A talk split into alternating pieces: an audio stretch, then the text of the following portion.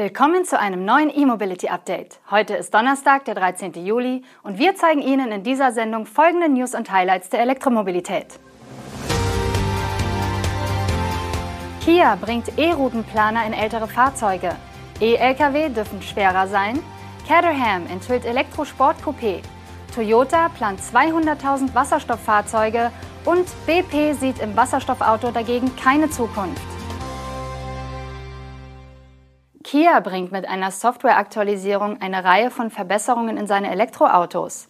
Die wichtigste Neuerung ist ein EV-Routenplaner. Dieser ist Bestandteil der jüngsten Software-Updates für den EV6 und den Niro EV. Fahrzeuge des Modelljahres 2024 werden bereits ab Werk mit der neuen Software samt EV-Routenplaner ausgeliefert. Für die bereits ausgelieferten Autos wird ein kostenloses Update bereitgestellt. In der Praxis fügen die Elektroautos von Kia künftig automatisch Ladestops in den Reiseweg ein, falls diese benötigt werden. Der Routenplaner analysiert dafür die Echtzeit-Fahrzeugdaten sowie die eingegebene Route. Wenn die berechnete Reichweite nicht ausreicht, um ans Ziel zu gelangen, erscheint auf dem Navigationsbildschirm ein Pop-up, das mögliche Ladestationen vorschlägt und den Fahrer fragt, ob er diese Zwischenstopps zur Route hinzufügen möchte. An kalten Tagen arbeitet der EV-Routenplaner auch mit der Batterie vor Konditionierung zusammen. Der Akku wird dann rechtzeitig vorgewärmt, sobald das Fahrzeug eine Schnellladestation ansteuert. Dadurch können die Vorteile des Schnellladens nun auch wetterunabhängig genutzt werden. Für die Fahrer bringt das Update also viel Komfort mit. Bisher mussten Ladestops umständlich manuell in die Route eingeplant werden. Ebenfalls wichtig, die Informationen zur Routenplanung bleiben laut Kia auch dann erhalten, wenn etwa bei Netzwerkproblemen ein Wechsel von der servergestützten zur integrierten Routenführung erfolgt. Eine weitere Neuerung des Software-Updates ist, dass häufig genutzte Ladestationen bei der Suche priorisiert werden.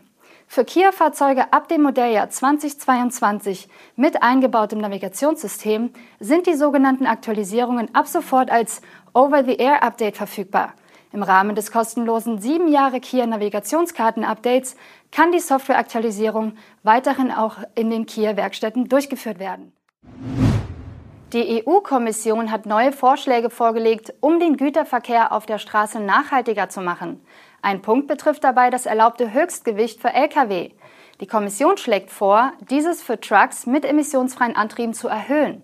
Die EU-Kommission will dazu die geltende Richtlinie überarbeiten, welche die Gewichte und Abmessungen für schwere Nutzfahrzeuge regelt. Dahinter steht, dass das zusätzliche Batteriegewicht aktuell noch zu Lasten der Nutzlast geht. Das bedeutet, wenn der Truck durch seine Batterien an sich schwerer wird, kann er weniger Waren transportieren. Dem will die EU-Kommission im Rahmen der Erhöhung des zulässigen Gesamtgewichts entgegenwirken. Langfristig geht die EU aber davon aus, dass durch Technologiefortschritte elektrische Lkw an sich leichter werden und dann von einer zusätzlichen Nutzlast gegenüber den Diesel-Lkw profitieren. Ein Ansatz, um E-Lkw leichter zu machen, sind aerodynamischere Kabinen. Sie erhöhen die Effizienz des Antriebs. Diese und andere Energiesparvorrichtungen will die Kommission auf den grenzüberschreitenden Verkehr mit schwereren und längeren Fahrzeugen ein. Die britische Sportwagenschmiede Caterham hat mit dem Project 5 ein neues Konzeptfahrzeug präsentiert. Dabei handelt es sich um ein leichtes und vollelektrisches Sportcoupé. Zugleich haben die Engländer auch einen Marktstart der Serienversion für Ende 2025 oder Anfang 2026 in Aussicht gestellt, zu Preisen von unter 80.000 Pfund. Das sind aktuell umgerechnet knapp 94.000 Euro.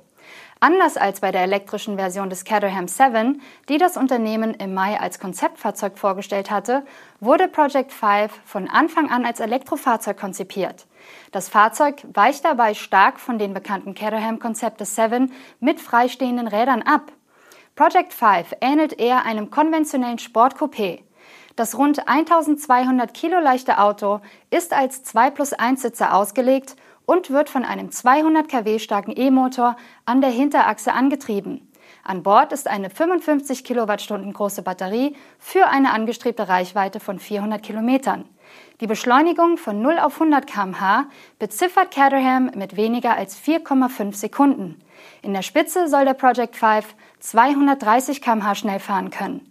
Eine größere Batterie, die dann noch einen zweiten Elektromotor hätte versorgen können, wurde aus Gewichtsgründen nicht realisiert. Zur Bauweise der Batterie macht Caterham derzeit keine weiteren Angaben. Das Batteriepack soll aber über ein fortschrittliches Thermal Management verfügen und somit in rund 15 Minuten von 20 auf 80 Prozent geladen werden können, sofern der DEC-Lader mindestens 150 kW bietet. Das würde in dem genannten Fenster einer durchschnittlichen Ladeleistung von immerhin 132 kW entsprechen. Um das Gewicht niedrig zu halten, verfügt die Studie über ein Verbundchassis aus Aluminium und Kohlefasern. Toyota strebt für das Jahr 2030 einen Absatz von 200.000 Brennstoffzellenfahrzeugen an. Das betrifft vorrangig Lkw, aber auch Pkw. Den Hauptfokus legt Toyota dabei auf den europäischen und den chinesischen Markt. Mit der Anzahl stapelt Toyota nach eigenen Angaben eher tief. Das mag eine seltsame Formulierung sein, aber 200.000 ist keine große Zahl, erklärte der Technikvorstand von Toyota. Wie sich die 200.000 Einheiten auf Nutzfahrzeuge und Wasserstoffautos verteilen sollen, hat der japanische Hersteller indes nicht verraten. Auch die Verteilung zwischen Europa und China bleibt unklar. Fakt ist, die Entscheidung mit dem Wasserstofffokus auf Europa und China bedeutet einen Strategieschwenk. Bisher wollte Toyota mit Wasserstofffahrzeugen auf dem nordamerikanischen Markt punkten. Ein Ansatz, der ins Stocken geraten ist. In Europa und China rechnet Toyota offenbar damit, dass in diesen Märkten die Wasserstoffproduktion und auch die Nachfrage höher sein werde.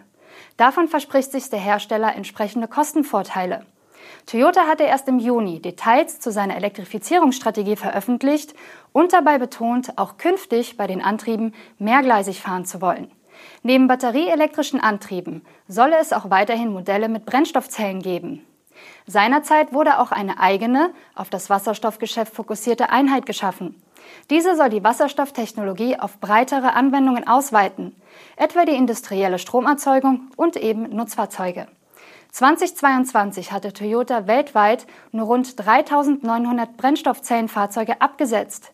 Bei einem Gesamtabsatz von 9,5 Millionen Fahrzeugen entspricht das einem Anteil von nur 0,04 Prozent. BP sieht derweil keine Zukunft für den Einsatz von Wasserstoff in Autos, auch wenn der Ölkonzern zu den großen Investoren im Wasserstoffgeschäft zählt. BP bewertet sowohl für das Jahr 2035 als auch für das Jahr 2050 das Marktpotenzial für Pkw mit Brennstoffzellen quasi als nicht existent. Mehr als 70 Prozent der Autos dürften laut einer Prognose des Konzerns zur Mitte des Jahrhunderts rein batterieelektrisch angetrieben werden. Der Rest immer noch fossil. Dazu zählt der BP Energy Outlook 2023 überwiegend Ölprodukte und nur kleinere Mengen von Biosprit und Erdgas. Synthetische Kraftstoffe werden gar nicht erwähnt. Selbst wenn nicht das Zukunftsbild Net Zero mit Netto Null Emissionen erreicht wird, spielt die Brennstoffzelle im Pkw in den weiteren Szenarien keine Rolle. Selbst wenn nur eine CO2-Reduktion um 30 oder 75 Prozent erreicht wird, könne das, gemäß der WP-Prognose, über Elektroautos und fossile Verbrenner geschehen. In beiden Szenarien liegt der Anteil an Wasserstoffautos im Jahr 2035 bei Null. Für das Jahr 2050 wird eine Nische von 0,3 bis 0,6 Prozent Marktanteil eingenommen. Mit seinen eigenen Wasserstoffplänen zieht der Konzern denn auch vorrangig auf schwer zu elektrifizierende Prozesse also auf die Stahl- und Chemieindustrie oder die eigenen Ölraffinerien. Im Verkehrssektor sieht BP eher die Schiff- und Luftfahrt als potenzielle Wasserstoffabnehmer. Und wenn auf der Straße, dann nur im Schwerlastverkehr. Das war's von uns am heutigen Donnerstag. Das letzte E-Mobility-Update der Woche erscheint am morgigen Freitag. Bleiben Sie gespannt.